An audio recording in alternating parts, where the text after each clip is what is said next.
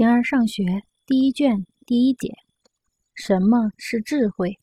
苏格拉底认为，有经验的人比具有某些感觉的人更具有智慧；有技术的人比有经验的人更加智慧。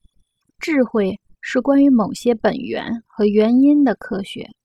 知与不知的标志在于是否能够传授。技术比经验更接近科学。形而上学。第一卷第一节，求知是所有人的本性，对感觉的喜爱就是证明。人们甚至离开实用而喜欢感觉本身，喜爱视觉尤胜于其他。不仅在实际生活中，就在并不打算做什么的时候，正如人们所说，和其他相比，我们也更愿意观看。这是由于在一切感觉中，它最能使我们认知事物。并揭示各种各样的区别。动物生来自然具有感觉，它们中一些从感觉中得到了记忆，有些则没有。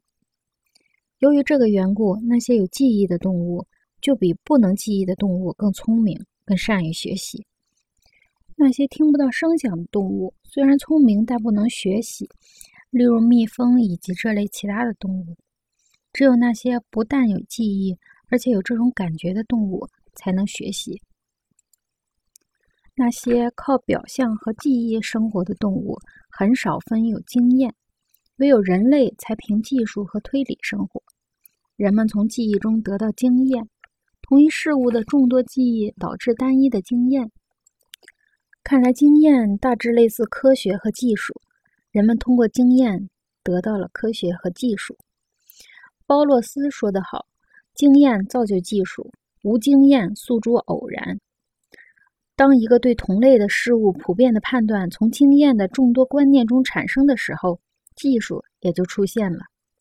例如，判断某物对患者某种疾病的卡利亚有效，对苏格拉底以及其他许多这样个别的人有效，这是经验的；而判断按类来分的患着某种病的人。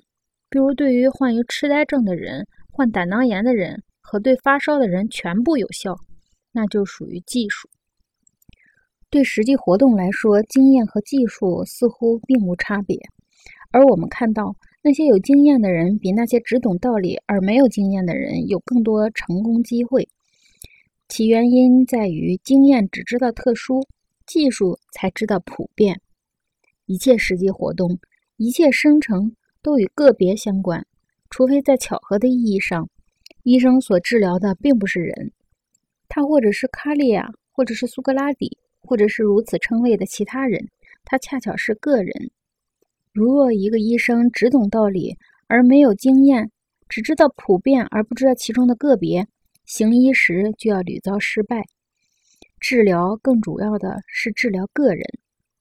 尽管如此，我们认为认识和技能。更多的属于技术，而不是经验。有技术的人比有经验的人更加智慧，因为智慧总是伴随着认识。其所以如此，是因为有技术的人知道原因，有经验的人却不知道。有经验的人只知道其然，不知道其所以然；有技术的人则知道其所以然，知道原因。所以，我们说各行各业的技师比工匠更受尊重。懂得更多，更加智慧。他们知道所做的事的原因。技师之所以更加智慧，并不在于实际做事情，而由于懂得道理，知道原因。总而言之，知与不知的标志是能否传授。所以我们主张技术比经验更接近科学，技术能够传授，而经验不能传授。所以我们断言，感觉不是智慧。尽管你要知道个别事物只要通过感觉，但它不告诉我们关于任何事物的为什么。例如火为什么热，而只知道火是热的。那些超越人所共有的感觉，最初发现了技术的人，之所以使人们感到惊奇，不仅由于某一发现之实用，而且由于其智慧与众不同。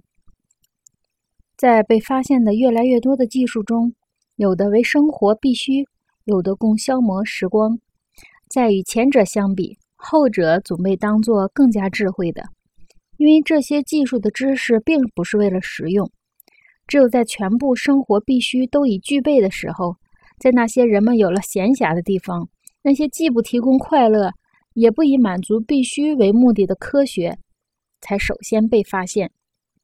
由此，在埃及地区，数学技术首先形成，在那里僧侣等级被允许有闲暇。在伦理学中谈到过技术和科学。以及和其他诸如此类东西的区别。我们现在要讲的这些道理原因在于，所有人都主张研究最初原因和本源才可称为智慧。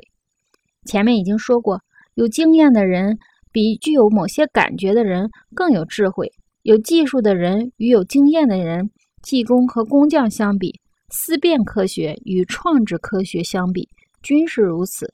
所以很清楚，智慧。是关于某些本源和原因的科学。